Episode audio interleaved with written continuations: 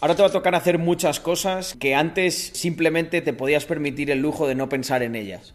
O sea, ahora te toca, por ejemplo, entender cuáles son los mecanismos por los que tú puedes generar dinero. Cuáles son las cosas que tú no estás aprovechando. Antes no necesitabas ponerte a, partirte la cabeza para decir, oye, si hago esto de esta manera y tal, simplemente jugabas, ganabas pasta y vivías bien y hacías lo que hubiese hecho cualquier chaval con esa pasta, sin el conocimiento previo. Pero ahora es básicamente una reflexión. Yo creo que desde donde estás no tendrías, no tienes ningún problema para llegar a donde estabas. Eso sí, el camino ahora va a ser diferente. Punto número uno. Lo que haría es plantearme muy y mucho si te conviene estar en España, tío. O sea, es que, claro, antes, cuando se genera mucho, es verdad que nos gusta abrir la mano y decimos, bueno, pues gano bien, no pasa nada. Pero ahora cada euro cuenta. O sea, cada euro que esté en tu bolsillo, en vez de en el bolsillo de cualquier rata que lo maneje en Hacienda, puede causar una diferencia notable. Yo al final, gran parte de mi contenido es ese. O sea, yo he ido contando, he estado en el mundo de las startups. Eh, yo conocí a, Víctor, a Wall Street Wolverine, por pura casualidad. Le alquilé yo un Airbnb. Y yo le dije, hostia, he visto lo que haces en redes y tal. Yo creo que te puedo contar cosas sobre el mundo de las startups sobre la inversión, capital riesgo, etcétera, las cripto, todo lo que ha hecho Víctor de cripto, yo le di la lata para que lo hiciera. Y Víctor me dio la lata a mí para que yo creara contenido porque decía, joder, eres un tío interesante, tienes que contar estas cosas.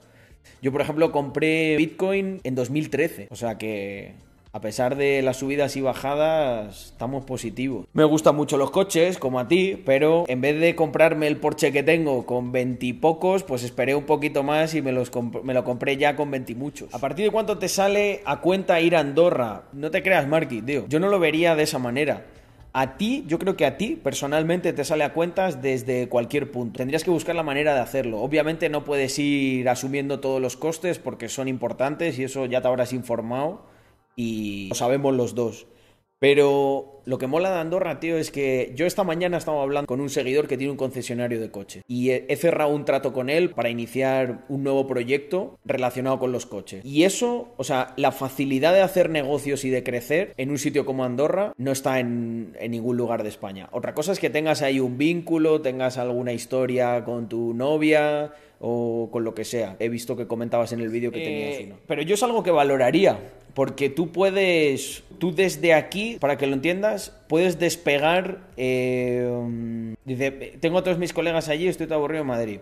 Pero es que los números no salen aunque quiera que salgan, es la realidad. Pero porque lo planteas, lo planteas de una manera muy mm, unidireccional. O sea, los números no dan, no puedo ir. Si tienes aquí a tus colegas, ¿por qué coño no te metes en una habitación con tus colegas? O haces algo, haces algo para tus colegas que te pueda generar cierta estabilidad y digas, oye, yo hago esto por ti, me das la casa, me contratas, estamos así un tiempo y cuando me recupere te lo doy multiplicado, porque eso también son los colegas. O sea, al final hay que trazar un plan que lógicamente sea impute eh, muchas más opciones. Si está ahí el tema, claro, eso ya es más peliagudo, porque entiendo que al momento de irte, ella también se tiene que venir y tiene que tener un curro.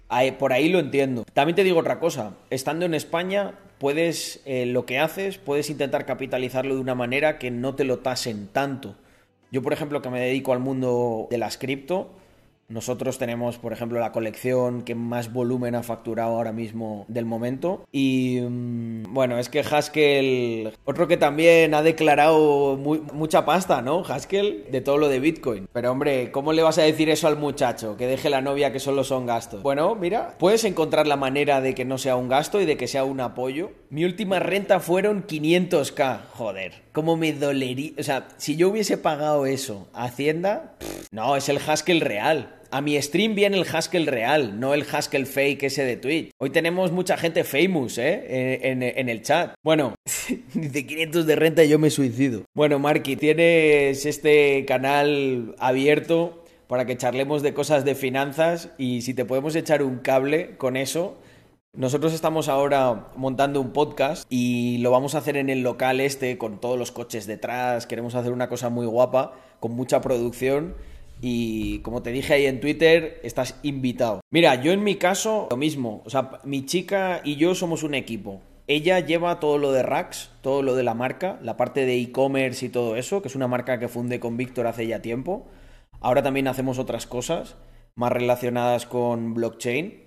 Y yo lo que hice fue colocar a Andrea, bueno, en, mi comunidad la conocen, ¿vale? Voy a, voy a hablar de ella como si tú también la conocieses. Eh, Andrea estudió gestión de producto de moda y se dedicaba a la producción textil. Entonces al final yo lo vi muy claro, dije, Andrea lo que tiene que ser es la que me gestione toda la... Para que nos entendamos es como si... Imagínate que tú tuvieses un merchandising o alguna línea. O sea, tú eres un tío muy conocido en España. La cuestión es que tienes que encontrar palanca de tu imagen para, por ejemplo, por, qué no conocemos a tu novia?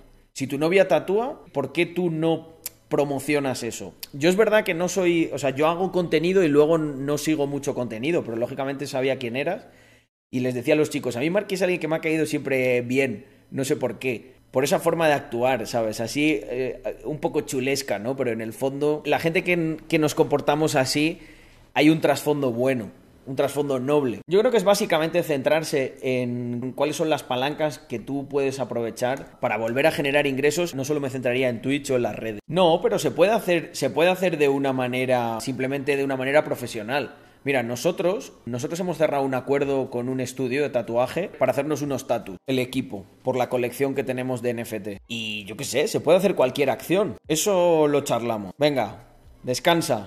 ha, estado, ha estado divertido, ¿eh? El crossover. Estamos reaccionando a un vídeo y aparece la, persona. Y al final, gente, es que, o sea, los que estáis aquí, lo habéis mamado mucho, ¿no? Pero cuando uno tiene, tiene que ahorrar. Cuesta muchísimo aguantarse, cuesta muchísimo aguantarse. Pero para que veáis que, hostia, siempre hay vacas, eh, épocas de vacas gordas y épocas de vacas flacas. Lo importante es que cuando vengan vacas flacas tengas para sobrevivir. Lo mejor es mantenerse, porque si te mantienes las épocas buenas y las épocas malas, consolidas.